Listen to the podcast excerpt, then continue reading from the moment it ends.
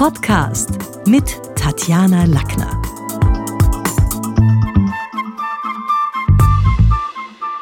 Im Talk mit Tatjana freue ich mich heute auf den Initiator der Gemeinwohlökonomie, Christian Felber.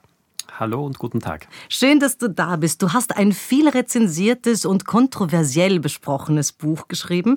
Kannst du für unsere Podcast-Hörer mal so ein bisschen zusammenfassen, die ja letztlich nicht alle jetzt Wirtschafter sind, mal in kurzen Worten, worum es in This is not Economy geht? Naja, vielleicht kann ich drei verschiedene Erklärungen anbieten. Die kürzeste ist, ich will die Hintergründe und Zusammenhänge aufzeigen warum wir trotz einer scheinbar brillanten Wirtschaftswissenschaft Klimawandel und unglaublicher Ungleichheit haben. Da ist ein Konnex, eine Verbindung verloren gegangen. Das Zweite ist, es gibt ja eine sogenannte innerbetriebliche Revolution schon. Die Studierenden, die für eine pluralere Lehre und auch Forschung sich einsetzen. Es gibt ja 25 verschiedene Theorieschulen, aber im Wesentlichen wird nur eine einzige gelehrt. Und da gibt es seit dem Jahr 2000 Rebellion und da zeige ich einfach mal diese umfassende äh, Kritik auf, die es gibt. Die vielleicht spannendste äh, Begründung aus meiner Sicht jedenfalls ist, dass äh, was Ökonomie als Ökonomie ursprünglich bedeutet hat, das Gegenteil von dem ist, was wir heute nicht nur darunter verstehen, sondern insbesondere, was heute gelehrt wird. Weil das, was heute gelehrt wird als Ökonomie, ist nach Aristoteles ihr Gegenteil. Er hat Skrematistik, die Kunst des Geldvermehrens und sich Bereicherns genannt. Heute würden wir es Kapitalismus bezeichnen.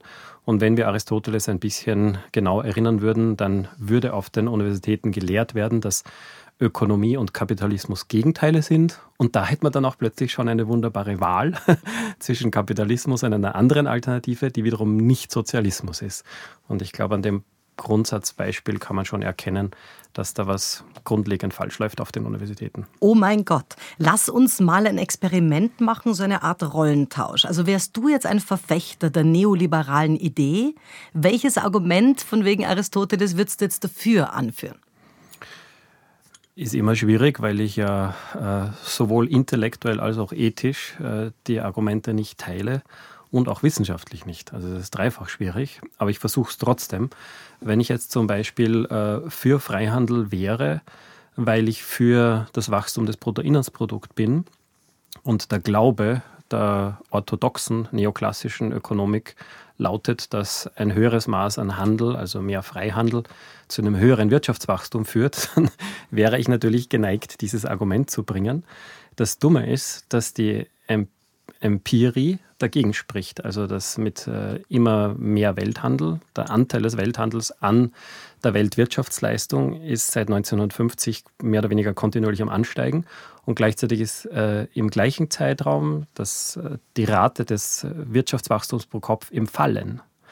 Und das heißt, äh, selbst wenn ich jetzt ein neoliberaler Advokat des Wirtschaftswachstums wäre, dann müsste ich eigentlich gegen Freihandel sein, weil ja äh, dieses äh, Übermaß an Freihandel zu einer Senkung des Wachstums führt. Also ich ich könnte mich da eigentlich nicht, äh, nicht stimmig bewegen in dieser. Könnte man es auch geografisch erklären im Sinne von, wir haben eine Welt, wo alles irgendwie endlich ist? Also ist unendliches äh, Wachstums, äh, unendliches Wachstumsträumen gar nicht wahrscheinlich, weil irgendwann ist jeder Inch vermessen. Wir leben nicht mehr auf einer Terra Incognita, sondern es ist alles enden wollend. Wir haben eben nur einen Planeten mit einer gewissen Fläche und gewissen Märkten und unendlich geht es wahrscheinlich nicht. Ja, jetzt sprichst du schon einen zentralen inhaltlichen Kritikpunkt an, äh, den sogenannten Autismus oder die Kontextlosigkeit oder Interdisziplinaritätsresistenz.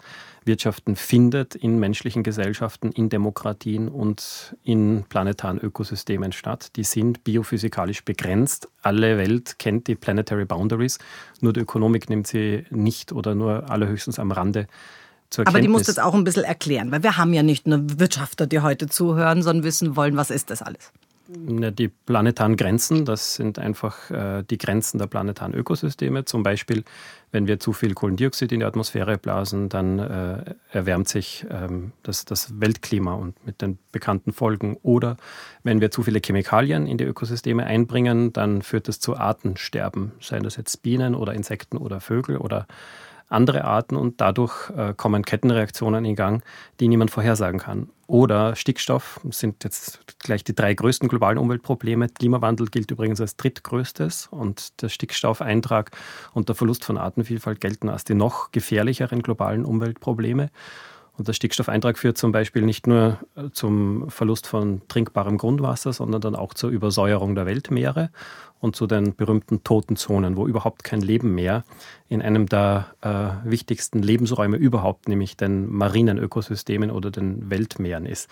Und die Ökonomik hat das einfach äh, die längste Zeit mehr oder weniger ignoriert. Und äh, sie fantasiert von ihrem Gleichgewicht, dass die wichtigen, also zwischen Angebot und Nachfrage, was aus meiner Sicht eine totale Nebensache und auch ein Hirngespinst letztlich ist, weil so ein Gleichgewicht noch nie außerhalb der Pariser Börse, wo es der Leon Walras vor 150 Jahren beobachtet hat, äh, nachgewiesen worden ist. Also es ist ein Hirngespinst. Der theoretische Kern der Neoklassik ist ein Hirngespinst und gleichzeitig ähm, gefährdet die, die, dieser fetischhafte Fokus auf das Angebots-Nachfrage-Gleichgewicht die relevanten Gleichgewichte, nämlich das ökologische Gleichgewicht, das, äh, das Verteilungsgleichgewicht. Das ist moralisch, okay, ethisch, ja. Ja, mhm. das Gleichgewicht der Handelsbilanzen. Also wenn meine Vorschläge ernst genommen wären, dann, dann gäbe es kein Handelsbilanzdefizit in den USA und es gäbe keinen Handelsbilanzüberschuss in China, sondern gäbe es hier ein Gleichgewicht, weil auf die wesentlichen Gleichgewichte äh, Aufmerksamkeit gelenkt würde von der Wirtschaftswissenschaft. Aber stattdessen glauben die zum Beispiel, und das ist jetzt schon ein weiterer inhaltlicher äh, Kritikpunkt,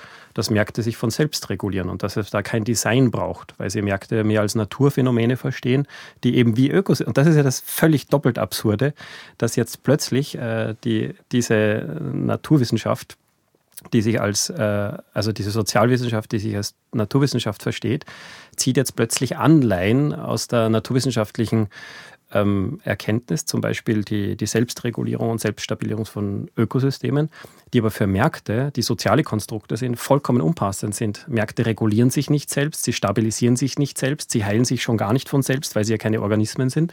Und deshalb müssten Märkte designt werden. Und äh, das wäre schon der nächste inhaltliche Kernkritikpunkt an der also auch so ein bisschen diese ökonomisierte Mathematik, ökonomisierte Physik auch, Naturwissenschaften herzunehmen als Beispiel für. Jetzt haben wir aber letztlich im Sessel des reichsten oder des mächtigsten, reichster ist er nicht, aber mächtigster Mann der Welt mit Donald Trump jemanden, der sagt, ähm, also erstens Klimaleugner wissen wir, aber auf der anderen Seite, naja, wir hatten in den 80er, 90er Jahren ein Ozonproblem, haben wir heute auch nicht mehr. Also gewisse Dinge lösen sich auf und die Technik äh, und vor allen Dingen auch die Technikgläubigkeit wird in Zukunft möglicherweise manches wieder säubern und erledigen. Wie siehst du das? Ja, ich streite überhaupt nicht ab, dass einzelne Umweltprobleme tatsächlich in den äh, Griff äh, be bekommen wurden.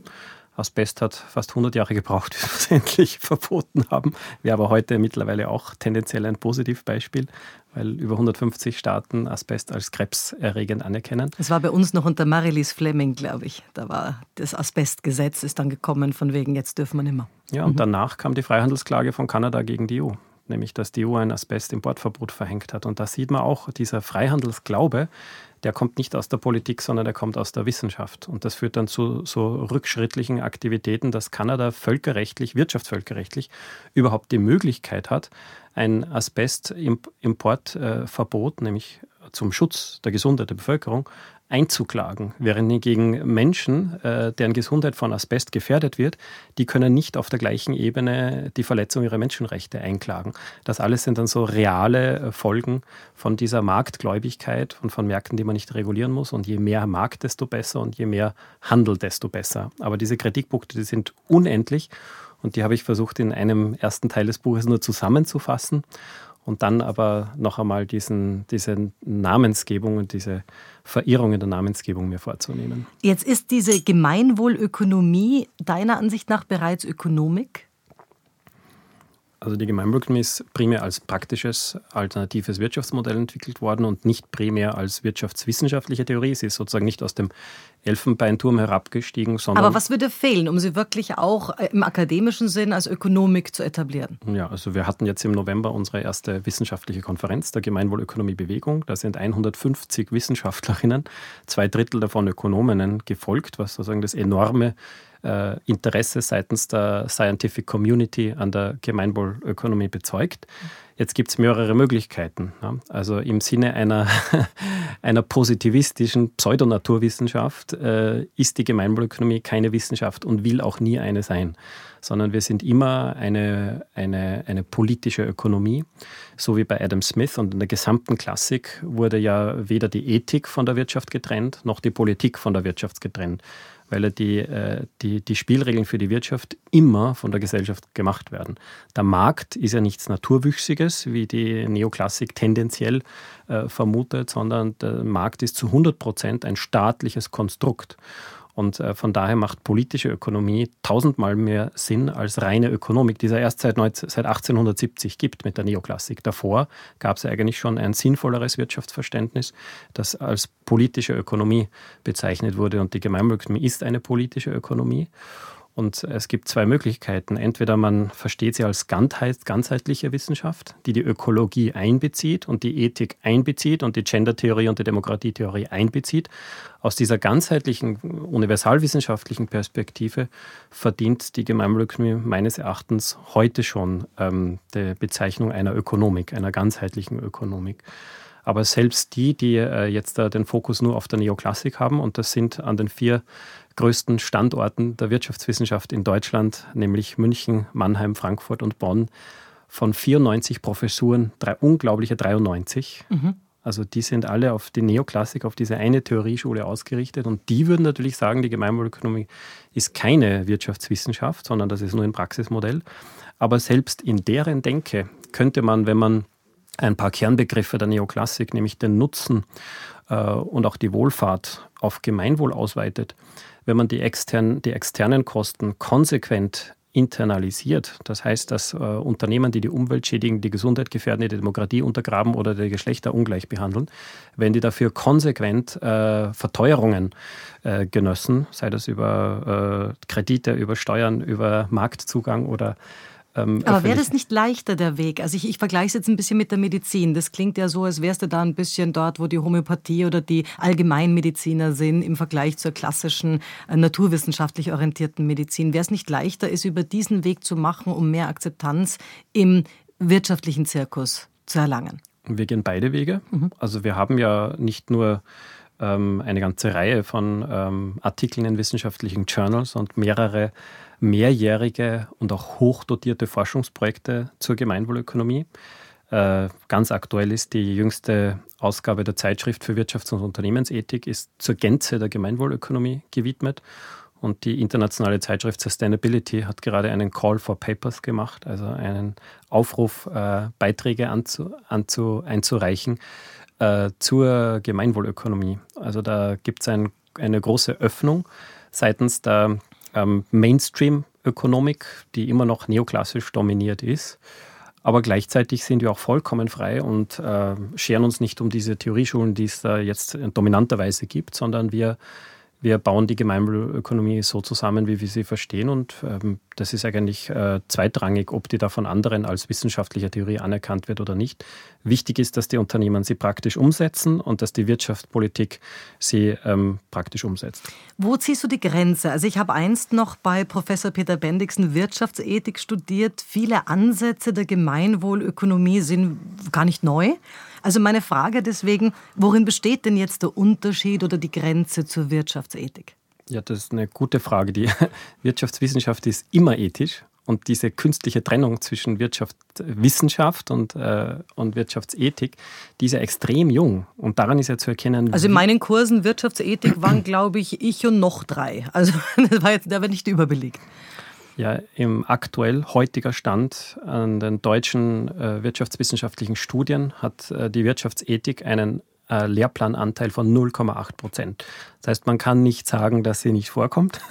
Das sind dann so die Kritiken in meinem Buch. Herr Felber behauptet ja was völlig aus der Luft gegriffen ist, dass es keine Ethik gäbe. Das behaupte ich erstens überhaupt nicht, sondern ich schreibe da ganz genau, dass es 0,8 Prozent laut wissenschaftlichen Studien von Also nicht Lehr überlaufen, gut.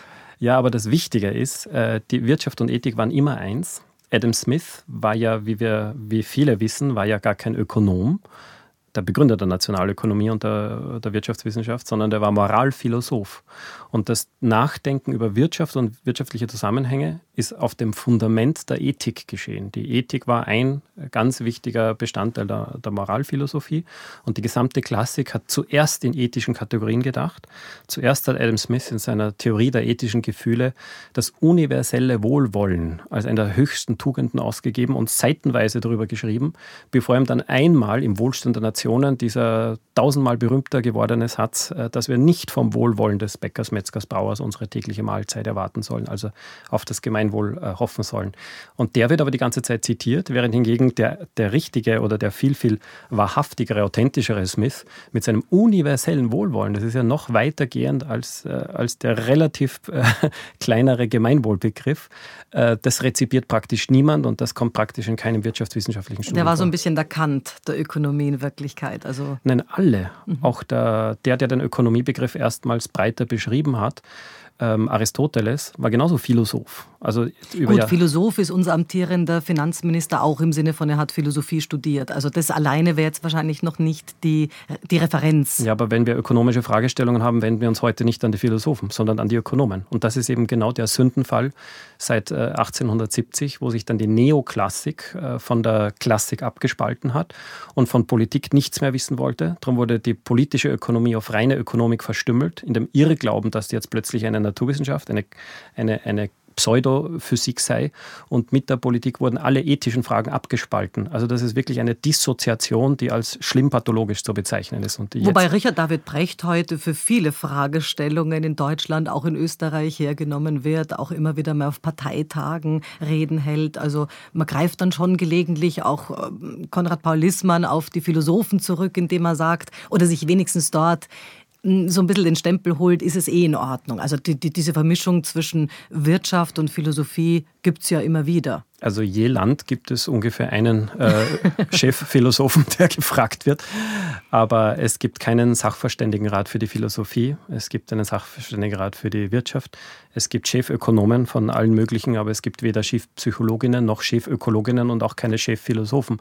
Da sieht man den Stellenwert, den die Wirtschafts... Und das ist jetzt nochmal eine langfristige Erklärung es waren halt lange Zeit die Philosophie und die Theologie die führenden Wissenschaften, bis dann die Physik kam. und die wurde zu Recht, weil sie da jetzt da von den Werten wegging und auf das Messbare, das Exakte. Das darf die Physik als Naturwissenschaft. Das ist ja von Herzen vergönnt und da haben wir großartige äh, Leistungen daraus hervorbringen können. Aber die Wirtschaftswissenschaft ist keine Naturwissenschaft. Die hat einfach nur der Physik nachgeeifert und wollte da, indem sie sich auch auf das äh, quantitativ Messbare kapriziert und fokussiert, wollte sie genauso exakt und genauso bedeutend werden wie die Physik. Das hat sie leider Gottes geschafft. Sie wird auch als die Königsdisziplin der Sozialwissenschaften genannt. Aber das, was sie hervorbringt, ist weitestgehend Unsinn, weil diese reinen Zahlen, Renditen, Profite, Bruttoinlandsprodukt, macht ohne die Mitberücksichtigung der Werte oder noch wichtiger, ohne die Einbettung dieser mittelhaften Zahlen in die zielleitenden Werte von der Menschenwürde und den Menschenrechten über den Klimaschutz, die Biodiversität, das Geschlechterverhältnis oder die Demokratie. Aber wo würdest du sie dann gern sehen? Weil eine Geisteswissenschaft ist sie definitiv nicht. Also wo würdest du sie dann parken? Weil beide haben jetzt irgendwie unseren Doktor genau in diesen Dingen. Also wo, wo, wo würdest du dann parken? Also sie ist unstrittig unter den Wissenschaftstheoretikerinnen und Wissenschaftshistorikerinnen ist sie unstrittig eine Sozialwissenschaft, die Schwester der Soziologie, die Schwester der Politikwissenschaft und der Psychologie. Aber aus meiner Sicht macht sie äh, wirklich Sinn nur als Hilfswissenschaft nämlich dass man sozusagen den Einsatz von Mitteln an verschiedenen Orten, nicht nur auf Märkten, auch in Haushalten, auch in öffentlichen Gütern und Gemeingütern, dass man den immer in Bezug auf die Ziele äh, untersucht. Und deshalb muss man sie immer in Kombination mit der Ethik und Philosophie, mit der Ökologie, mit der Gender- und Demokratietheorie. Von daher ist sie eigentlich, damit sie wirklich Sinn macht, ist sie eine ganzheitliche Wissenschaft, eine hochinterdisziplinäre Wissenschaft. Man kann das in der kürzestmöglichen Form politisch-ökologische Ökonomie nennen. Also zur Politik muss die Ökologie heute zwingend dazu. Oder man, man spricht äh, überhaupt von einer ganzheitlichen Ökonomik und dann ist klar, äh, wer das Mittel und wer der Zweck ist.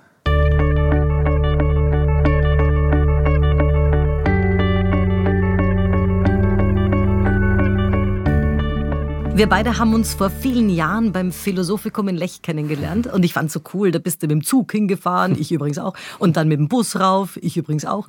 Jetzt ist die Frage, wie ist denn das? Fühlst du dich da wohler unter den Philosophen, weil das also gedanklich schon mal näher ist, der Gemeinwohlökonomie? Äh, würdest dich wohler fühlen mit irgendwie einem Speaker-Mandat in Davos, äh, wo letztlich die Weltwirtschaft hier auch bestimmt wird? Wie, wie geht's dir da so? Weil das sind ja jeweils unterschiedliche Klüngel, auch unterschiedliche akademische Klüngel.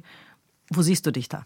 Ja, grundsätzlich dort, wo ich wirksam sein kann. Das ist mein Ort und das ist momentan am ehesten in der wirtschaftlichen Praxis, in dem hier immer mehr Unternehmen mitmachen, Gemeinden mitmachen, Städte, ganze Landkreise mitmachen und im Deutschen Bundestag ist jetzt ein erster Antrag zur äh, Gemeinwohlökonomie.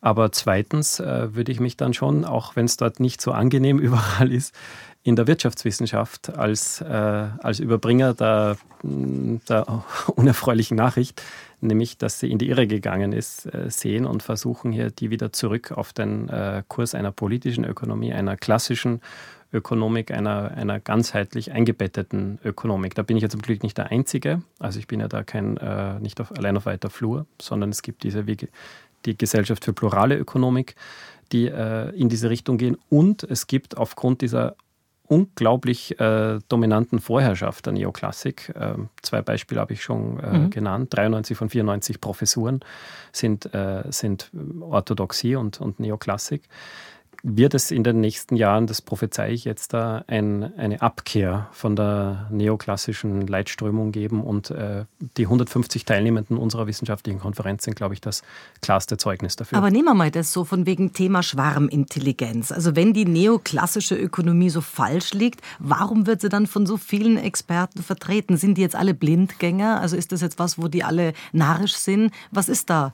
der Punkt für dich?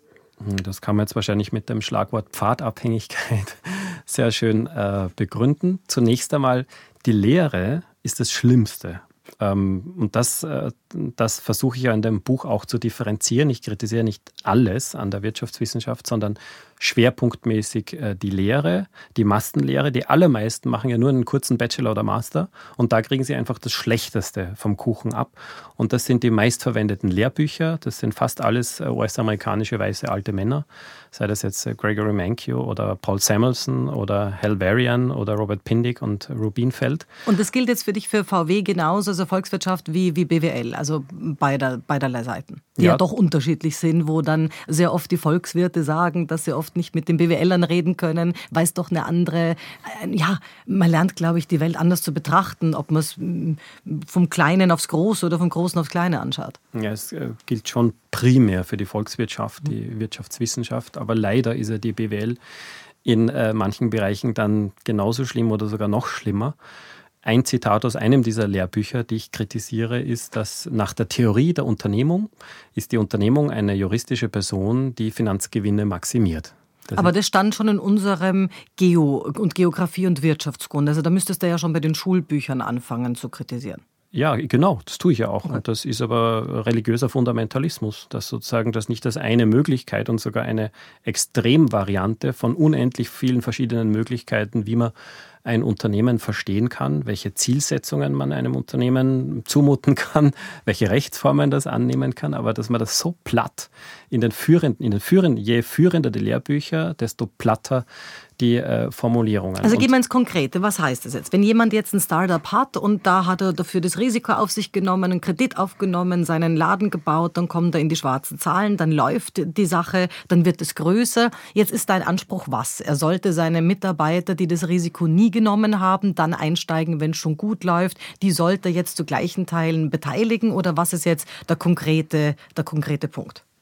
Also zunächst kannst du mal die Frage stellen, ähm, wenn ich mich äh, beteilige an diesem Marktgeschehen, aus welchen Motiven und mit welchen Zielen und Grundwerten mache ich das? Mache ich das, um maximal viel Geld zu verdienen? Dann werde ich daraus natürlich bestimmte Entscheidungen ableiten, wie zum Beispiel, dass ich das Unternehmen allein kontrollieren kann, dass ich möglichst äh, das, das Eigentum selbst halte, dass ich ähm, äh, steile Hierarchien einziehe, damit ich möglichst viel selbst steuern kann ähm, oder dass ich möglichst viele Kosten externalisiere, weil eben mir wichtig ist, mein maximaler Profit oder mein, ähm, mein gelingender Exit äh, oder ähnliche abgeleitete Entscheidungen.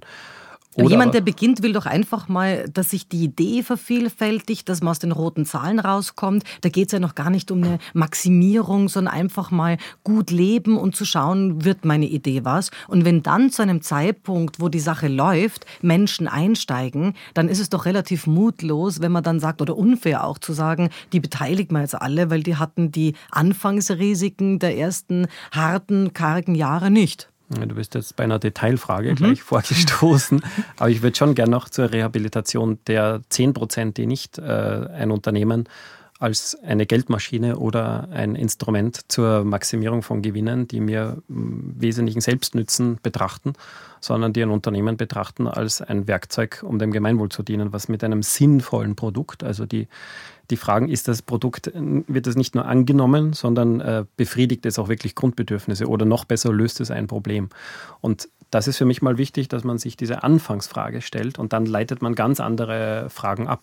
Zum Beispiel versucht man möglichst viele Menschen an einer Unternehmung zu beteiligen. Das hat sowohl den Vorteil, dass man das Risiko streut, als auch, dass man die, die Stimmrechte verteilt. Aber haben wir denn alle die gleichen Grundbedürfnisse? Ist es in einer pluralistischen Welt so? Also hat Greta Thunberg nicht andere als, ähm, als irgendeine aus dem Jenner-Clan oder aus dem Kardashian-Clan? Also das finde ich jetzt interessant, weil gerade die Grundbedürfnisse, die sind ja wirklich identisch, okay. äh, weil das mit der einfachen Tatsache zu tun hat, dass wir der gleichen Spezies angehören. Und das ist jetzt wieder Naturwissenschaft.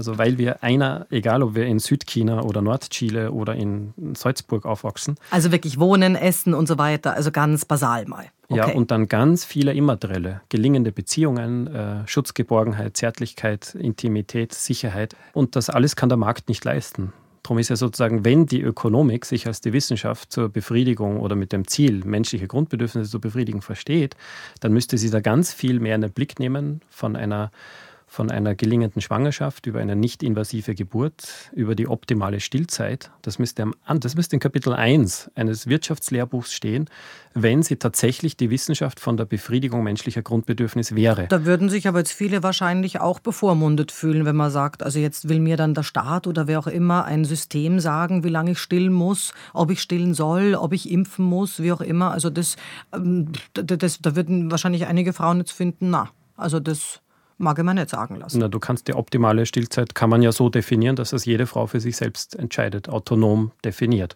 Und das würde dann abgefragt werden. Ähm, vielleicht ist es aber in einigen Kulturen nicht so. Vielleicht würden gerne in einigen Kulturen Frauen länger oder kürzer stillen, können es aber aufgrund von wirtschaftlichen Sachzwängen nicht, weil sozusagen ihnen Rahmenbedingungen vorgegeben würden, in denen sie diese autonome Entscheidung nicht treffen können. Auf der anderen Seite ist jetzt der neoliberale Kapitalismus hat uns in Europa großen Wohlstand beschert. Hast du da nicht die Sorge, dass diese Ideen aufs Spiel gesetzt werden, wenn, wenn jetzt hier was anderes Platz greift? Ist das nicht auch was, wo man sagt, okay, da haben wir doch eine ganze Menge auch, worauf wir wirklich auch stolz sein können? Es ist eine Frage, die Spreu vom Weizen zu trennen.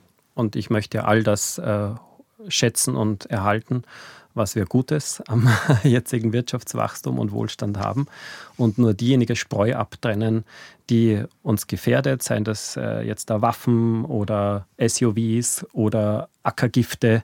Das alles äh, trägt ja positiv zum Bruttoinlandsprodukt bei und wird von der Neoklassik als Wohlstand missverstanden. In Wirklichkeit macht es aber die Welt kaputt und untergräbt unsere Beziehungen und, und macht uns unglücklicher.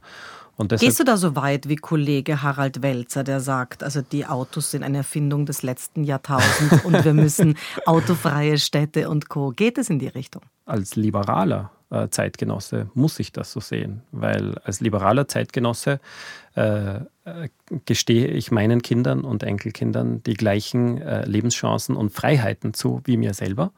Und wenn ich meinen Kindern die gleichen Freiheiten wie mir selbst zugestehe, dann kann ich nicht Auto fahren weil das, äh, wenn, wenn das alle machen würden, dann äh, würden wir unseren Kindern nur eingeschränkte, vielleicht nur die halben Freiheiten hinterlassen. Und das kann ich als liberaler Mensch nicht verantworten.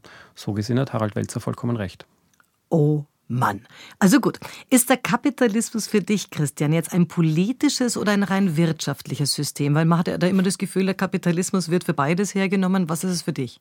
Ja, das, allein, dass du diese Frage stellst, ist jetzt schon wieder ein Erfolg der neoklassischen Pseudonaturwissenschaftlerinnen, die glauben, dass man das voneinander trennen kann. Ich habe das vorhin schon versucht anzudeuten, dass die Wirtschaft immer Politik ist und dass Wirtschaftspolitik untrennbar ist und Wirtschaftsethik, dass die gesamte Wirtschaftswissenschaft ethisch ist, dass, weshalb die eigen, eigene Abspaltung von Wirtschaftsethik schon Teil äh, des Problems ist. Und von daher ist der Kapitalismus natürlich eine politische Gesellschaftsform.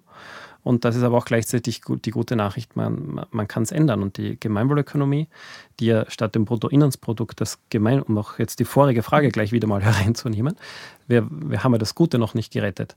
Das, was äh, mit dem Bruttoinlandsprodukt äh, positiv assoziiert wird, sei das jetzt da, dass du satt bist, dass du gut zu essen hast, dass du eine sinnvolle Arbeit hast und dass wir zwei nicht ähm, tausendmal ärmer oder reicher sind, sondern vielleicht nur dreimal ärmer oder reicher. Das alles gibt es ja im Gemeinwohlprodukt äh, auch und weil es ja direkt ange, angestrebt wird. Es wird dann direkt deine Sattheit und meine Zufriedenheit und unser Glück, unsere gelingende Beziehung und unsere Demokratie, das wird direkt angestrebt und auch gemessen. Und das macht ja das Bruttoinlandsprodukt nicht kurz gesagt, alles Positive wird erhalten und in das Gemeinwohlprodukt migriert und alles Schädigende wird aussortiert. Darum habe ich da überhaupt keine Angst, äh, vom Kapitalismus in eine Gemeinwohlökonomie zu wechseln. Und der größte Vorwurf aber, und ich habe mich ja da wirklich ein bisschen befasst mit deinem Buch natürlich, aber auch mit den Reaktionen drauf, ist ja häufig wird dir vorgeworfen, die kommunistische Idee in neuen Kleidern zu präsentieren. Wie entkräftest du den Einwand? Weil das ist ja auch eine Frage von, okay, da haben wir alle alles. Wo ist die Grenze? Nö, also wenn, das ist ein billiges Totschlagargument. Äh, wenn, Mach's mal teuer. Ja, das teuer wäre die Rückfrage, was, was verstehst du denn unter Kommunismus? Also wenn ich jetzt meine Kindheit hernehme und ich hatte Verwandte in der Ostzone, äh, also dann war das natürlich für mich als Kind wahnsinnig prägend zu sehen. Da wird man an der Grenze die Mickey Maus weggenommen und dem Vater der Spiegel und so weiter und dann geht man dort wohin und gewisse Dinge sind vorrätig und andere, wenn man eben sagt, wir brauchen nicht mehr als, aber wenn man sich dann ein BH kaufen wollte in Rostock, dann gab es drei Farben. Äh, beige, braun und weiß. Mhm. Und weiß war meistens in der Größe schon aus. Also ähm, man braucht ja nur einen BH äh, und, oder maximal zwei, aber trotzdem ist es Kommunismus. Ne? Genau, also die Kernerkennungsmerkmale für Kommunismus sind Diktatur und Planwirtschaft. Und in der Gemeinwohlökonomie findest du nicht nicht ein Milligramm und nicht einen Nanometer Planwirtschaft oder Diktatur, sondern genau das Gegenteil. Die Gemeinwohlökonomie versteht sich ja als Weiterentwicklung der sozialen Marktwirtschaft hin zu einer vollethischen Marktwirtschaft, die auch 100% ökologisch nachhaltig, ohne ökologische Externalitäten ist, die kooperativ statt auf Wettbewerb ausgerichtet ist und äh, die, die auch demokratischer ist. Und äh, gerade die, also dass sie eine Marktwirtschaft ist, das wird, das wird ihnen von ganzen linken Kritikerinnen an, angekreidet. Ne? Und das ist so der schönste Beweis, dass sie weder Sozialismus noch Kapitalismus sein kann. Ich selbst habe eine Grafik gemacht. Da ist sozusagen im, im rechten Extrem ist der Kapitalismus, da ist alles Markt und nur Privateigentum zählt. Und im linken Extrem ist alles Staat und nur das Kollektiveigentum zählt. Und in der Mitte in der, in der grünen Mitte ist die Gemeinwohlökonomie. Sebastian Kurz würde jetzt sagen, das Beste aus beiden Welten. Andere werfen dir vor, ein Minimalkompromiss aus beiden. Und trotzdem ist es sozialromantisch, weil es im Großen nicht funktioniert. Also es gibt ja viele Beispiele, also auch die du bringst und, und, und Belege, wo man sagt, okay, da funktioniert es. Funktioniert es im Großen auch? Oder wo liegt die Schwierigkeit, die Dinge zu skalieren? Ne, Im Großen, also im Kleinen hat es tausendmal funktioniert, gibt es unendlich viele Beispiele, auch für größere größere Entscheidungen, wie zum Beispiel nicht der Welthandelsorganisation beizutreten, weil man dem nationalen äh, Glück Vorrang gibt. Das gibt es alles. Aber um wirklich das im großen Maßstab ähm, erleben zu können, war es ja nötig, zuerst die beiden Extreme zu erfahren, nämlich äh, Kommunismus und Kapitalismus zu erfahren. Und hier ist es nochmal wichtig zu wissen, dass die viele Ökonomen gesagt haben, zu diesen Extremformen gibt es keinen dritten Weg und keine Alternative. Konkret hat das der Doktorvater Ludwig von Mises vom, vom Friedrich August Hayek gesagt. Er hat gesagt, entweder Kapitalismus oder Kommunismus, was Drittes gibt es nicht. Und damit äh, möchte man den Kapitalismus gegen Kritik immunisieren und vor allem das äh, die, die Freiheit des Denkens möchte man abstellen. Das ist Diktatur, indem die Wirtschaftswissenschaft sagt, es gibt keine Alternative. Und wenn sie natürlich sagt, äh, die neoklassische Wirtschaftswissenschaft ist die einzige äh, legitime Schule, die es gibt und die 24 anderen gibt es gar nicht, das ist doch eigentlich Diktatur des Denkens. Eine, eine, eine plurale, auch eine soziale Wissenschaft müsste sagen, es gibt 25 verschiedene Vorstellungen, wie die Wirtschaft sein kann.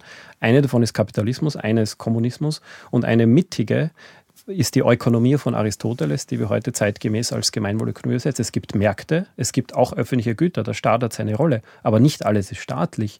Es gibt Ungleichheit, aber nicht, äh, nicht das Eintausendfache äh, und aber auch nicht die völlige Gleichheit. Gut, aber nach dem Argument, wenn ich das weiterführe, dann ist Demokratie auch Diktatur, nämlich Mehrheitsdiktatur. Wenn viele irgendwas wollen, wird es umgesetzt und ist jetzt für den, der es nicht wollte, dann natürlich eine diktatorische Geschichte, weil halt Mehrheitsdiktatur, obwohl wir Demokratie dazu sagen. Ja, ich würde eine Mehrheitsentscheidung sachlich nicht als Diktatur bezeichnen. Jemand, der sich da jetzt nicht vertreten fühlt, wahrscheinlich fühlt sich schon überfahren. Na, jedes Gesetz ist ein Zwang.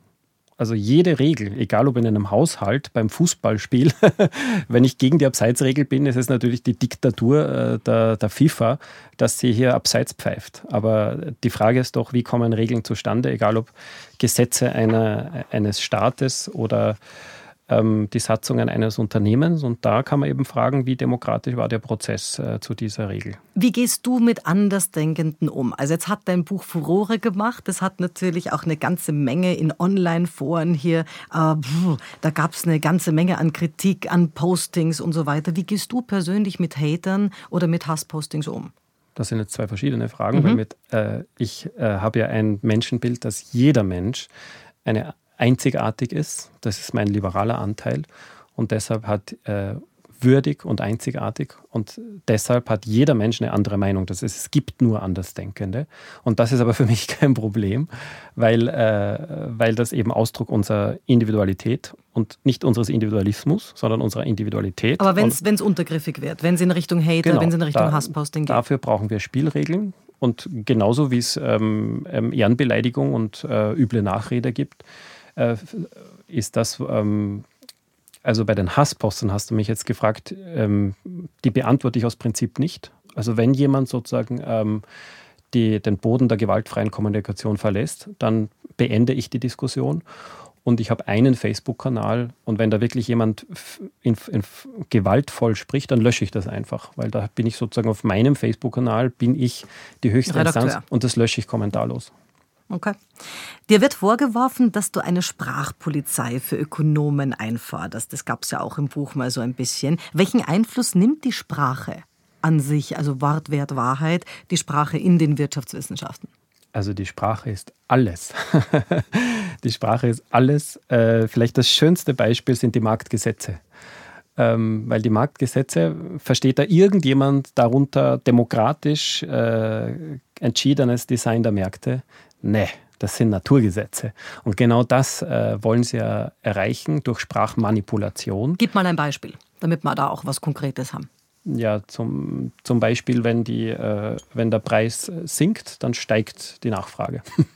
Das kann sein, aber es muss überhaupt nicht sein. Es kann alles passieren. Es kann, wenn der Preis sinkt, kann die Nachfrage steigen, sie kann äh, fallen oder sie kann gleich bleiben.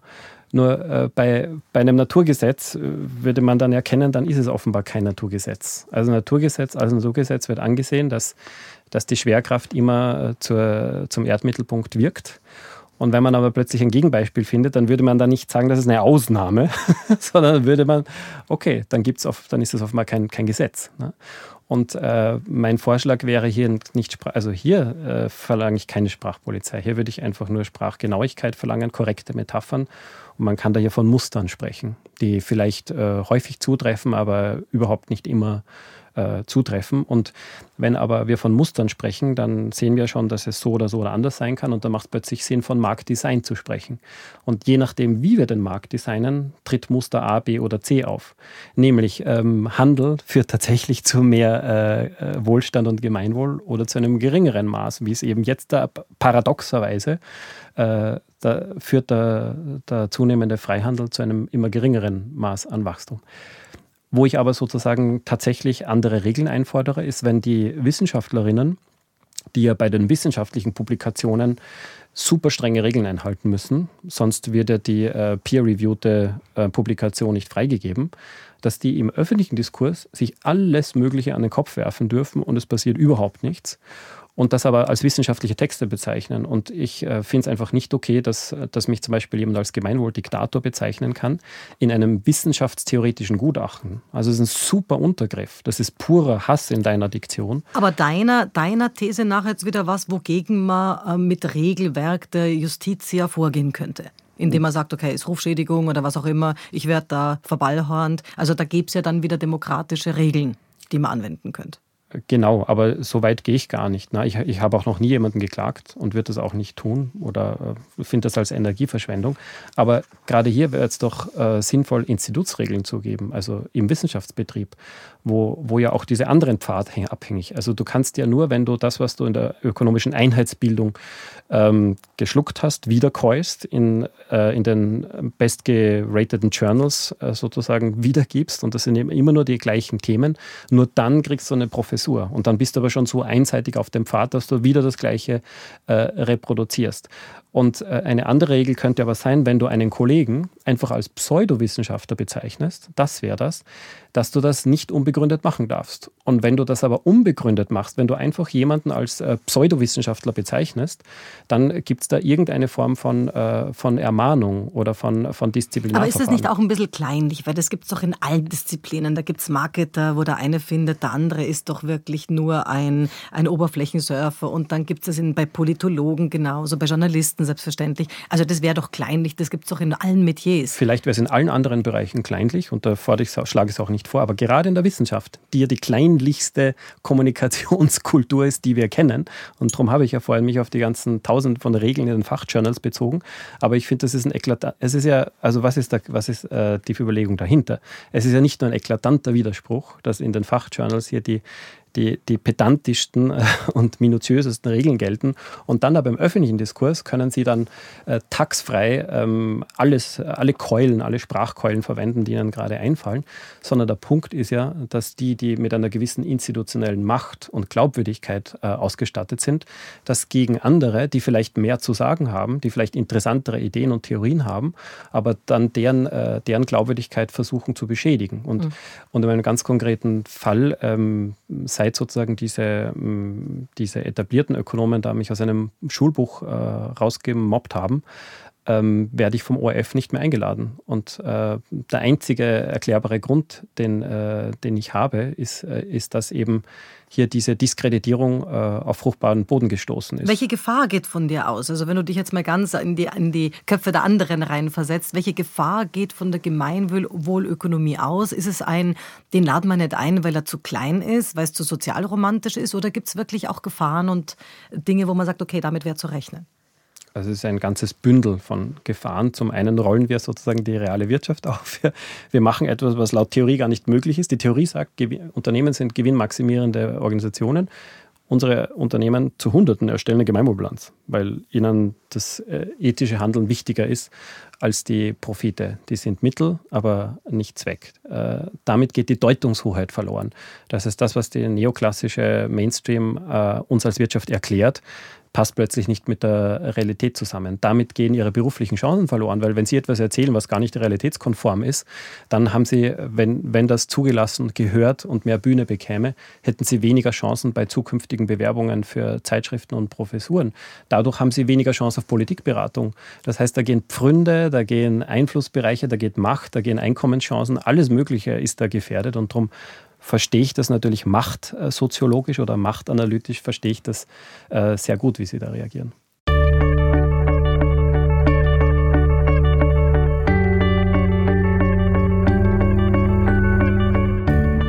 Eine andere Frage, wenn man es jetzt mal aus dem Marketing anschaut, wie sich die Gemeinwohlökonomie versucht, hier auch zu verbreitern und in die Köpfe der Menschen zu kommen und auch ist jetzt nicht nur in den wissenschaftlichen Diskurs, sondern auch tatsächlich für Menschen erlebbar zu sein. Wer sind denn da so deine besten Testimonials? Wäre es nicht leichter, über Testimonials auch zu bauen? Wen kannst du dann nennen, wo man sagt, der ist auf unserer Seite? Und wenn der das ist, dann hat der schon auch wieder eine gewisse Streuung. Ja, also wir, das ist sozusagen eine ganz äh, prioritäre Strategie von uns, dass wir sozusagen wissenschaftliche Testimonials haben, aber die kennt man jetzt zu Hause im Wohnzimmer nicht, wenn man nicht unbedingt sich mit, mit, mit Ökonomie, Ökonomik, mit, mit Wirtschaft befasst. Wo können die Menschen erlebbar spüren, was ihr letztlich auch macht? Oder ja, was also ihr Konrad Paul Liesmann oder Kate Rayworth kennt man national und international vielleicht doch. Ähm, Konstantin Becker, auf der Kunst holen wir uns Testimonials. Aber die stärksten sind vermutlich die Unternehmen, die das einfach machen und die das dann auch erzählen, die auch Interviews geben, sei das die Trummer Brauerei oder Sonnentor oder ähm, die Stadtwerke Kufstein und Wörkel Kannst du uns jetzt mal irgendwie sagen, also wie konkret für jemanden, der und Österreich besteht zu mehr als 90 Prozent aus KMUs, wie schaut das jetzt für einen KMUler aus, wenn er sagt, okay, das interessiert mich, was wäre denn jetzt anders in meinem Wirtschaften, wenn ich es nicht mache so wie bisher, Laden von vielleicht noch dem Vater oder Großvater übernommen und jetzt schaue ich, wie ich da auch mich gegen den Mitbewerb hier etablieren kann. Was wäre jetzt anders für den, wenn man es nach eurer, ja, nach eurer Maxime auslegt? Er stellt sich einfach die, äh, die fünf wichtigsten ethischen Grundsatzfragen. Wie demokratisch ist mein Unternehmen? Wie ökologisch nachhaltig ist es? Wie solidarisch verhalte ich Kann man mit 800 Leuten einen Betrieb führen? Also es gibt Betriebe mit 80.000. An wen denkst du da jetzt, wenn du da jetzt auf, auf der Seite hast, wo du sagst, da wird mit 80.000 äh, ein Unternehmen geführt im Gemeinwohlsinn? Ähm, also ich denke an Bosch ganz konkret, wo der Betriebsrat von Bosch auf uns zugekommen ist und auch eine Veranstaltung zur Gemeinwohlökonomie bei Bosch organisiert hat. Und das Ziel dieser Gruppe ist, dass Bosch die Gemeinwohlbilanz macht. Was ähm, hat sich für die Mitarbeiter spürbar und erlebbar im Vergleich zu vorher war der Felber mit seiner These da, vorher war nicht da, jetzt ist er da. Was hat sich für die verändert? Also was, was ändert sich für mich als Mitarbeiter, wenn ich da heute dort bin im Vergleich zu vor zehn Jahren? Also es wird auf Gesundheit und Sicherheit am Arbeitsplatz etwas mehr. Ich sitze ergonomischer oder ich mache es konkret. Du sitzt ergonomischer, hast Tageslicht, du hast einen, einen, einen Ruheraum, wo du ein, ein Powernap machen kannst, du kannst Yogastunde machen, du kannst die Arbeitszeit flexibler einteilen, dass du dir die Kinderbetreuung besser einteilen kannst mit deiner Patchwork-Familie. Wer bezahlt das alles? Weil das muss ja bezahlt werden. Das Unternehmen. Mhm. Und äh, heute ist das nur in begrenztem Maße möglich. Ähm, manche der Maßnahmen, die durch die Gemeinwohlbilanz angestoßen werden, äh, rentieren sich von selbst. Zum Beispiel, wenn Mitarbeiterinnen zufriedener und weniger krank sind, ja. Ja, dann steigt ihre Produktivität und die sinken die Kosten. Es gibt aber auch andere Maßnahmen, zum Beispiel die bestverfügbaren Standards ökologischer Nachhaltigkeit. Das kann dann die Kosten erhöhen. Und das ist ja genau das, was äh, ist ja der Kern unserer Kritik und der Kern unseres Vorschlags, dass heute Unternehmen, die höhere Kosten haben, sei es soziale oder ökologische Kosten und daraus einen Wettbewerbsnachteil, dass sie äh, das äh, umgedreht bekommen in einen Wettbewerbsvorteil, indem sie, die die besseren, die sie bessere Gemeinwohlbilanzergebnisse haben, ähm, weniger Steuern zahlen, äh, günstigere Kredite bekommen, Vorrang im öffentlichen Einkauf und in der öffentlichen äh, in der Wirtschaftsförderung. Und das reißt ein Loch in den Staat. Wer, wer gleicht das dann wieder aus? Und das reißt überhaupt kein Loch in den Staat. Der Staat gibt einfach äh, Wirtschaftsförderung statt für fossile Energien und Atomkraft, gibt dafür biologische Landwirtschaft und erneuerbare Energien aus. Und die Steuereinnahmen bleiben exakt gleich. Nur es zahlen halt nicht alle 25 Prozent Körperschaftssteuer, sondern die einen zahlen 75 Prozent und die anderen 0 Prozent. Der Median bleibt genau gleich. Das gibt es ähm, schon als erstes schönes Beispiel in Portland in den USA. Da zahlen Unternehmen, in denen die Ungleichheit groß ist, die zahlen um 10 Prozent mehr Gewinnsteuer in Portland, in Oregon. Und wenn die Ungleichheit exzessiv wird, dann zahlen sie sogar um 25 Prozent mehr. Das ist angewandte Gemeinwohlökonomie. Und dann kann man andere, kann man steuerlich entlasten, die, die für mehr sozialen Zusammenhalt, für Geschlechtergleichheit und Diversität schauen. Und das geht ganz egal, in welchem kulturellen Status oder wo jetzt gerade du ein Land abholst. Oder gibt es gewisse Länder, wenn man jetzt mal sagt, dem Land würde ich am ehesten zutrauen, dass es gemeinwohlökonomisch wirtschaftet. Was wäre denn das für ein Land? Weil es macht ja einen Unterschied, ob ich jetzt gerade eine Rezession hinter mir habe oder ob ich jetzt gerade das erste Mal an die Futtertröge komme oder mhm. ob hm. ich jetzt gerade das erste Mal Internet auch in meinem Land habe. Welchem Land traust du es am ersten zu? Ja, also Vorbemerkung, ich bin Bürger der Europäischen Union und wir sind eigentlich angetreten, um die Wirtschaft der EU auf Gemeinwohl zu orientieren. Aber um deine Frage konkret, es kommen aber Anfragen aus aller Welt. Mittlerweile sind wir in 30 Staaten und es entstehen Gruppen in Afrika und auf den Philippinen. Aber nicht, weil wir das forcieren, sondern das ist ganz passiv, weil das Interesse so groß ist. Weil die euch so cool finden, weil die euch in Papers lesen. Wie kommen die Weil jetzt? die endlich ein, ein sinnvolles und stimmiges Narrativ, eine Erzählung über die Wirtschaft, die über die Dorfwirtschaft hinausgeht und die aber keine dieser globalen Extreme Kapitalismus, Kommunismus, sondern etwas Stimmiges, dem Hausverstand entsprechendes und auf die Werte, die es eigentlich immer gab. Also die, wie gesagt, die Neoklassik mit ihrem Zahlenfetischismus, die ist extrem jung und auch, äh, auch in, in Europa und den USA gewachsen. Aber davor und international war es immer klar, dass das Gemeinwohl das übergeordnete Ziel aller wirtschaftlichen Aktivitäten ist. Das gibt es als Leitwert in allen Kulturen. Und darum ist es überhaupt kein Wunder, dass ähm, ich würde zusammenstöpseln. Ich würde die Verzicht auf eine Armee in Costa Rica äh, heranziehen. Ich würde den Abschied vom Bruttoinlandsprodukt in Island äh, durch die Regierungschefin heranziehen, auch in Neuseeland übrigens. Ich würde das National Happiness aus dem Bhutan, Bhutan heranziehen. Wobei man natürlich schon sagt, also wenn man in Bhutan sieht und da gibt es sowas wie einen Happiness Code oder eben auch einen, einen Report über die Glücklichkeit, dann hm. ist das jetzt natürlich kein in unserem Sinn zivilisiertes Land, sondern da gibt es Glück, aber komischerweise in den ärmsten Ländern der Welt dann die größten Glücksbilanzen. Also da gibt es auch immer so eine Dysbalance.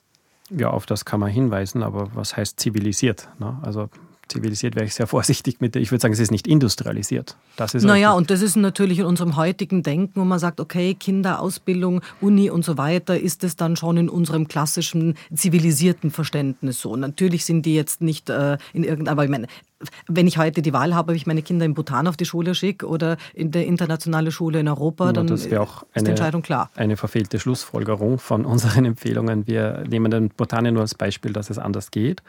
Und die Empfehlung, die wir machen, ist, dass wir hier in Wien oder in Linz oder in Salzburg oder wo wir wohnen, in Göttingen, Karlsruhe oder Stuttgart, dass wir uns als freie und souveräne Bürgerinnen versammeln und auf das einigen, was für uns das Wichtigste ist, nämlich ähm, die wertvollsten Zutaten für Lebensqualität oder das gute Leben für alle. Ähm, dann kommen wahrscheinlich 150 Vorschläge mhm. und da werden die 20 ähm, wertvollsten werden herausgefiltert und die bilden dann die 20 Facetten des Gemeinwohldiamanten und das ist das Gemeinwohlprodukt. Aber hat es nicht immer auch was mit den Lebensphasen zu tun? Also ich erinnere mich jetzt, ich war bei einer Veranstaltung von dir, Gemeinwohlökonomie, das war irgendwo im 22. Wahnsinnig liebe Leute dort, sehr bemühte Leute. Ich hatte das Gefühl, also die waren, manche davon waren jünger als ich, aber nicht viele, viele waren älter. Ist es nicht auch eine Frage der Lebensphasen, dass wenn ich jetzt 20 bin oder Mitte 30, dann will ich kämpfen, dann will ich Wettbewerb, dann will ich was erreichen, irgendwie aus diesem Spiel und Hamsterrad des Messens haben Habens irgendwann ins Sein gehend, bin ich dann mit 50 wahrscheinlich nicht mehr. Also das heißt, also da mache ich dann vielleicht auch nicht mehr mit. Ist es ist nicht auch eine Frage von Lebensphase, Erkenntnis? Nein, ich muss jetzt nicht mehr, es geht nicht ums Haben, sondern ich kann auch im Sein sein. Aber das hattest du ganz bestimmt mit 19 auch noch nicht, oder? Ich habe das schon mit sieben gehabt, aber das ist, wow. ja, nicht, ist ja nicht die Frage, sondern wir haben, äh, wir haben Menschen aus, die 4000 Ehrenamtlichen der Gemeinwohlökonomie kommen aus allen Altersschichten und wir haben nicht für jede Altersschicht eine andere Wirtschaftsform, sondern die Wirtschaftsordnung gilt für alle. Und äh, Voraussetzung ist nur, dass alle Lebensalter hier mitentscheiden dürfen, damit was möglichst äh, Stimmiges und Ganzheitliches rauskommt. Und wir haben 90 Prozent der Menschen in Österreich, die sich eine andere Wirtschaftsordnung wünschen, laut einer Bertelsmann Stiftung Umfrage und der Europäische Wirtschafts- und Sozialausschuss, hm, wo jetzt der Altersschnitt etwas höher ist, also hier hast du wieder ein bisschen recht, da ist wahrscheinlich der Altersschnitt 50 oder sogar ein bisschen drüber. Der da kann man sich leisten zu reflektieren, oder? Da kann man sich leisten, da sind die Kinder groß, da ist oder aus dem Haus und so weiter. Ist das nicht auch was, was schon auch verständlich ist, dass man dann hier nicht mehr im täglichen Gefecht stehen muss und dass dadurch auch der Wunsch da ist, wie könnten die Welt weitergehen? Fridays for Future sind jetzt nicht die Senioren. Nein, aber das ist auch ein Aspekt, der jetzt nicht nur ein ökonomischer, sondern ein sehr ökologischer ist und da. Also und die Ökonomie ohne Ökologie gibt es nicht. Gibt es nicht. Das klar. ist eben genau. Ja dieser neoliberale Nonsens. Im Internet habe ich viele Beiträge über dich gelesen. Ich habe mich ja so schlau gemacht. Also nicht nur, dass ich dich ja schon so ein bisschen kenne und wir schon einige Interviews gemacht haben, sondern ich habe immer wieder, gibt es da spirituelle Beiträge und also so hm, Beiträge mit spirituellem Hintergrund von dir zu finden. Was bedeutet Spiritualität für dich? Wie, inwieweit beeinflusst es die Idee des Wirtschaftens? Ja, also für mich persönlich ist es ähm, ein menschliches Grundbedürfnis, das manche Menschen wahrnehmen und viele aber auch nicht wahrnehmen. Äh, kulturell übersetzt sich es dann in die Glaubensgemeinschaften und Religionen. Ich, ich gehöre keiner Glaubensgemeinschaft an, weil die Spiritualität für mich etwas Genuines davor ist. Und das Bild, was das vielleicht äh, schön deutlich macht, ist, dass auf allen Kontinenten werden Brunnen gebaut und die sind ganz unterschiedlich in Form und Farbe und Baustil und Größe. Aber die Essenz, die aus ihnen geschöpft wird, ist überall die gleiche. Und das wäre für mich die Spiritualität im Unterschied zu den Religionen. Die Gemeinwohlökonomie ist aber weder religiös noch spirituell begründet, sondern ist ganz sauber, philosophisch, aufgeklärt, rational, ethisch argumentiert, ganz bewusst, weil äh, die Religionen, so schön sie sind, äh, in ihrem Namen wahrscheinlich die meisten Morde im Lauf der Menschheitsgeschichte verübt worden. Deshalb kommt sie für mich als Argumentationslegitimation nicht in Frage. Mhm. Aber kann es nicht auch manchmal so ein bisschen Menschen abstoßen, die das Gefühl haben, wenn man jetzt zu so einer Gemeinwohlveranstaltung geht, dann trifft man spannende Menschen, da trifft man Lehrer, da trifft man Banker sogar, da trifft man alle möglichen, aber so richtig schick ist es nicht. Und manchmal, das haben wir, vor wenigen Wochen saß hier an deinem Platz ähm, Professor Mikunda, der sagt, äh, Ästhetik ist dem Menschen ein angeborener ähm, Instinkt im Sinne von ein Grundbedürfnis. Manche haben es nicht ausgebildet, aber viele haben den auch. Und wenn man jetzt sagt, also schick nicht im oberflächlichen Sinn, aber ästhetisch, hm, was hast du denen zu bieten, die es auch ein bisschen ja, schicker, glamouröser, ästhetischer brauchen? Also Gemeinwohl ist geil.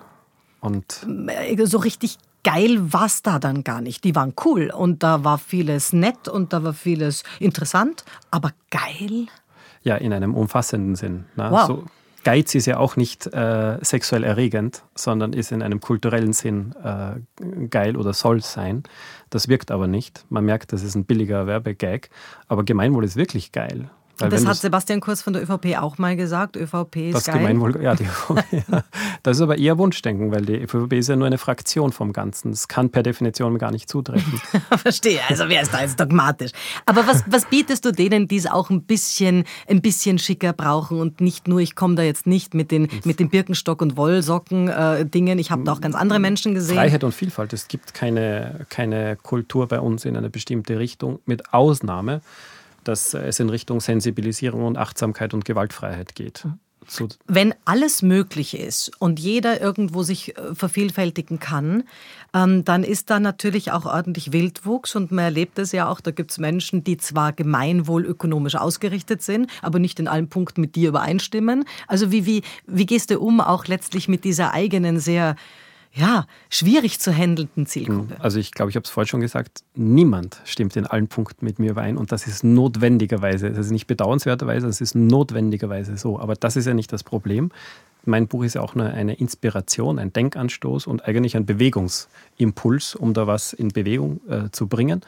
Und dann ist es wichtig, dass wir es ertragen, dass andere eine andere Meinung haben und dass wir intelligente Entscheidungsregeln haben. Und hier haben wir, glaube ich, wirklich eine Messlatte vorgelegt. Geht es da wirklich immer um die intelligenten Entscheidungsregeln oder ist es nicht auch eine Frage, wer, und du bist rhetorisch sehr gut, äh, das kann ich dir ja attestieren, aber wer ja. letztlich auch über rhetorische Fertigkeiten verfügt, seine Ideen zu transportieren? Also rhetorische Fertigkeiten sind ganz sicher ein wichtiger Aspekt äh, beim, beim Thema Erfolg in der öffentlichen Kommunikation, aber ganz sicher nicht der einzige. Ähm, ein weiterer ist zum Beispiel institutionelle Macht. ORF sagt zum Beispiel, sie laden mich nicht ein, weil ich kein Ökonom bin. Aber ich habe dich doch erst bei Stöckel gesehen. Mit einem ganz beeindruckenden Kopfstand am Tisch. Und ich glaube, das ist jetzt vier Jahre her. Das ist vier Jahre her. Und seit vier Jahren hast du mich nicht gesehen okay. im ORF. Und okay. seit vier Jahren ähm, ist aber die Gemeinwohlökonomie international erfolgreich.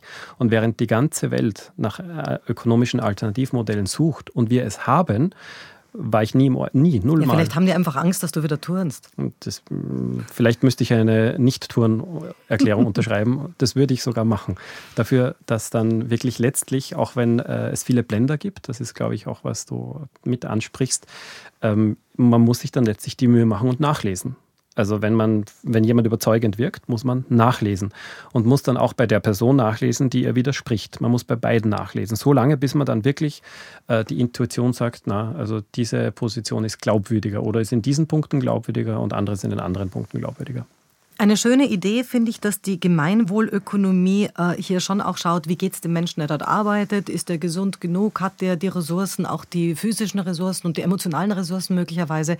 Aber kann ein Arbeitgeber oder ein Job da jetzt immer auch die Sinnerfüllung mitliefern? Also manchmal ist eine Arbeit eine Arbeit und manchmal ist ein Job ein Job und manchmal ist eine Berufung eine Berufung. Aber es muss doch möglich sein, dass wir auch in Studententagen einen Job machen, während andere in der Zwischenzeit einer Berufung nachgehen.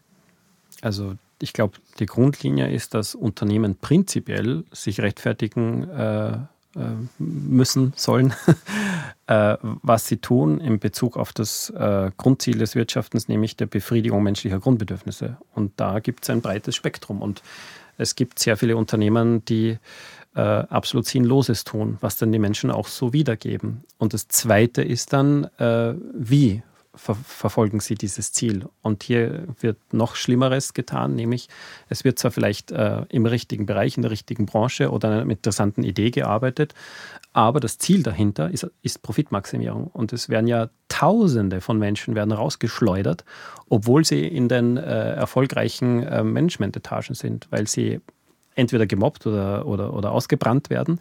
Aber noch häufiger, das ist eine, eine, eine Epidemie, die jetzt da gerade um sich greift, ist, äh, ist der Verlust von, von, von Sinnerfahrung.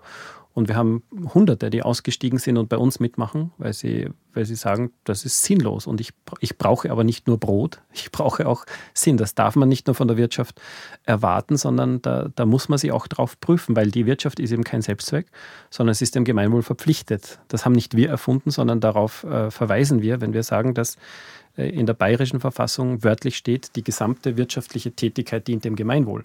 Dann kann ich nicht irgendwas Sinnloses machen. Ich, ich fände es zum Beispiel nicht in Ordnung, dass man Glücksspiel anbietet, weil das dient nicht nur nicht dem Gemeinwohl, sondern das dient erwiesenermaßen dem Unglück der Menschen und das müsste eigentlich nicht erlaubt sein. Und das ist sozusagen bei uns der Schlüsselindikator E1 in der Gemeinwohlbilanz. Wie sinnhaft ist dieses Produkt oder Ja, was machst du dann im konkreten Gesetzten Fall? Eine Eva Klawischnik wäre bei dir gewesen in der Gemeinwohlökonomie, arbeitet aber dann für einen Novomatic-Konzern. Ist es dann was, wo du die Reißleine ziehst und mit, Mitglieder auch rausschmeißt, wo man sagt, du, das geht sich nicht aus? Was hättest du in dem Fall gemacht? Nee, das läuft ganz anders. Also wir äh, stellen uns vor, dass die Gemeinwohlbilanz eines Tages genau gleich gesetzlich verbindlich ist wie die Finanzbilanz für alle Unternehmen. Auch ein Atomkraftwerk muss eine Finanzbilanz machen, auch ein Waffenhersteller und auch ähm, no, no, no, Novartis, wollte ich sagen, Novomatic muss eine vom Gesetz her eine und dann entscheidet aber äh, der Wirtschaftsprüfer mit dem Testat, äh, welches Ergebnis die Finanzbilanz hat. Und da treten dann Rechtsfolgen. Das ist ganz wichtig. Wenn es äh, negativ ist, äh, ist nicht nur das Steuerergebnis ein anderes, sondern da steht dann irgendwann die Insolvenz vor der Tür und der Insolvenzrichter steht vor der und Tür. Und würdest du als Mitglied, wenn jemand jetzt irgendwo unter deinen, unter deinen ähm, Schäfchen und denen, die da mit dabei sind, irgendwo ist, wo du sagst, das geht sich aber echt vom Thema nicht aus, weil Kinderpornografie ist nicht dabei, Waffen ist nicht dabei, Glücksspiel hätte ich gerne nicht. Das wollte ich. Also beim Kinderport Kinderpornografie würde man einen Strafrichter anrufen. Ja. Das, ist kein, das ist kein Thema. Aber bei, solange die Atomkraft erlaubt war, mhm. hätten wir auch in, oder bilanzieren wir, würden wir auch äh, Atomkraftwerke bilanzieren, weil das ist die Analogie. Die, die, die Gemeinwohlbilanz ist eine gesetzliche Informations- und Publizitätspflicht, damit alle Berührungsgruppen, Englisch Stakeholder, äh, verlässliche, nämlich extern überprüfte ethische Informationen haben. Wie verhält sich dieses Unternehmen in Bezug auf die Umwelt, in Bezug auf die Menschenrechte, in Bezug auf die Arbeitsverhältnisse? Und solange es erlaubt ist, ist es letztlich bilanziert. Genau, aber okay. da, das ist jetzt eben der Mehrwert, wenn es dann sozusagen gegen, gegen Grund, gegen, gegen ähm, einen gesellschaftlichen Grundkonsens wie Kinderarbeit oder Atomkraft, da gibt es einen Grundkonsens, verstößt, dann gibt es ja sogar Punkteabzüge. Und für alles, was es mehr macht, als die Gesetze fordern, und die Gesetze fordern leider viel zu wenig, sonst gäbe es ja keine Probleme in der Welt, da kriegst du Positivpunkte. Und für die Positivpunkte zahlen sie dann weniger Steuern oder kriegen eben Vorrang im öffentlichen Einkauf. Okay, Thema Kinderarbeit. Jetzt verbinde ich ja beide Ethnien. Meine Mutter ist Münchnerin, mein Vater ist Südamerikaner, der ist Bolivianer. Das heißt, ich kenne natürlich die Situation in Bolivien mit Kinderarbeit, die dort zum Teil Familien unterstützen. Bei uns in, in der westlichen Welt haben wir ein ganz anderes Phänomen. Wir haben ganz, ganz viele und in der Schule des Sprechens habe ich sogar einige von denen, die heute YouTube-Stars sind, die mehr verdienen als der Banker, Papa, äh, die dann natürlich sagen, du sagst mir gar nichts mehr, weil ich verdiene mittlerweile mit meinem YouTube-Channel das Doppelte von dir. Äh, ist auch eine Art von Kinderarbeit, der aber dann nicht Steuern zahlt, wenn Kinder heute in Werbespots mitmachen, wenn Kinder heute in, in, in irgendwelchen Podcasts mitmachen für Schulbuchverlage und so weiter. Wir haben keine Kinderarbeit. Wie machst du das da? Von wegen bilanzieren? Also, um es Schritt für Schritt zu erklären, äh, wir machen das für die Europäische Union. Falls in anderen Ländern ein anderer Wertekanon äh, Ergebnis eines demokratischen Prozesses wäre, dann gäbe es einfach keinen Freihandel. Ne? Also wenn zum Beispiel, ich mache es jetzt platt, wenn China, ähm, wenn ein demokratischer ähm, Ethikkonvent in China zum Ergebnis hätte, ähm, dass die Menschenrechte ähm, verletzt werden sollen, dass die Menschenwürde nicht gilt, dass Sklavenarbeit in Ordnung ist oder Kinderarbeit, whatever, dann fände ich es äh, völlig in Ordnung, dass die Europäische Union nicht in Freihandel mit China tritt. Aber wir haben ja die YouTube-Stars in Europa auch bei den Game Changers und die verdienen ja auch. Also ist es jetzt Kinderarbeit? Ist es just fun? da sind manche den ganzen Tag am, nach der Schule am Recherchieren, damit da wieder die Sponsoren ihre Gelder bekommen, weil es mittlerweile Großverdiener sind. Also wenn man nachweisen könnte, dass äh, die YouTube-Stars das unfreiwillig machen und nur die Eltern aus einem Geltnis, Geltungsbedürfnis heraus sie gezwungen hätten, äh, zu dieser Berühmtheit zu gelangen, dann könnten wir darüber reden, dass das Kinderarbeit ist. Aber sonst, ich hoffe, die Ironie wird klar. Das Aber die, die, diesen Vorwurf gibt es ja von einigen sogar bei Greta, wo man sagt, also die Mutter, die ein Buch über die, die Tochter schreibt, äh, die Familie, die da natürlich auch im, im Kielwasser ganz gut lebt davon. Also, also in Europa, um es vielleicht kürzer zu machen, hier vertraue ich auf die Gesetze, die es zum Glück gibt.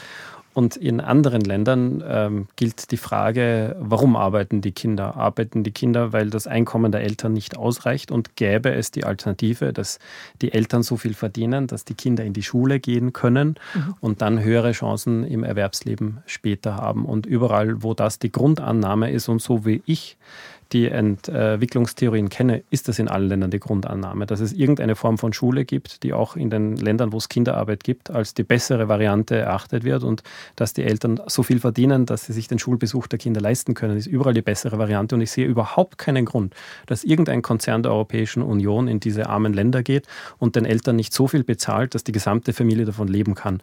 Also da würde ich dann einfach, wenn äh, äh den, den freien Handel, mit Importen aus diesen Ländern tatsächlich an die Bedingung knüpfen, dass die gleichen Standards eingehalten werden wie in den, wie in den, ähm, den, den, den man sagt, dass die Zielländer, also die Zielländer sind äh, ja in dem Fall Europa. Ja, jetzt bin ich natürlich immer am Überlegen, äh, wir sind jetzt nicht äh, Teil der Gemeinwohlökonomie als Schule des Sprechens. Ich habe 46 Trainer, wir haben aber einen Umweltbeauftragten, wir haben, einen, du hast vorhin gesagt, ich habe gerade mitgedacht, einen Stillraum für mhm. den Fall, da sind wir sogar geprüft worden, äh, bei den Schwangerschaftsfällen, die wir hatten, haben wir einen abgeschlossenen Stillraum, gibt mhm. es etwas für die werdende Mutter zum Liegen, da gibt es sogar eine Bibliothek. Ich kümmere mich darum, dass jeder Mitarbeiter später von der Chefin zum Geburtstag eine Torte bekommt, weil ich finde, wir haben als Kinder Torten bekommen, als Erwachsene du kriegen wir sie 46 nicht mehr. Torten im Jahr? Nein, ich kaufe sie. Du ich kaufe sie 46 Torten und da gibt es dann auch ein Sushi-Buffet dazu. Also ich überlege gerade, wenn ich mich jetzt bilanzieren lassen würde nach deinen Regeln, also ja. wo, wo wäre ich da jetzt selber in der, in der Schiefbilanz? Gibt es da irgendwie was, wo man sagt, okay, hast du das auch, auf was muss man schauen?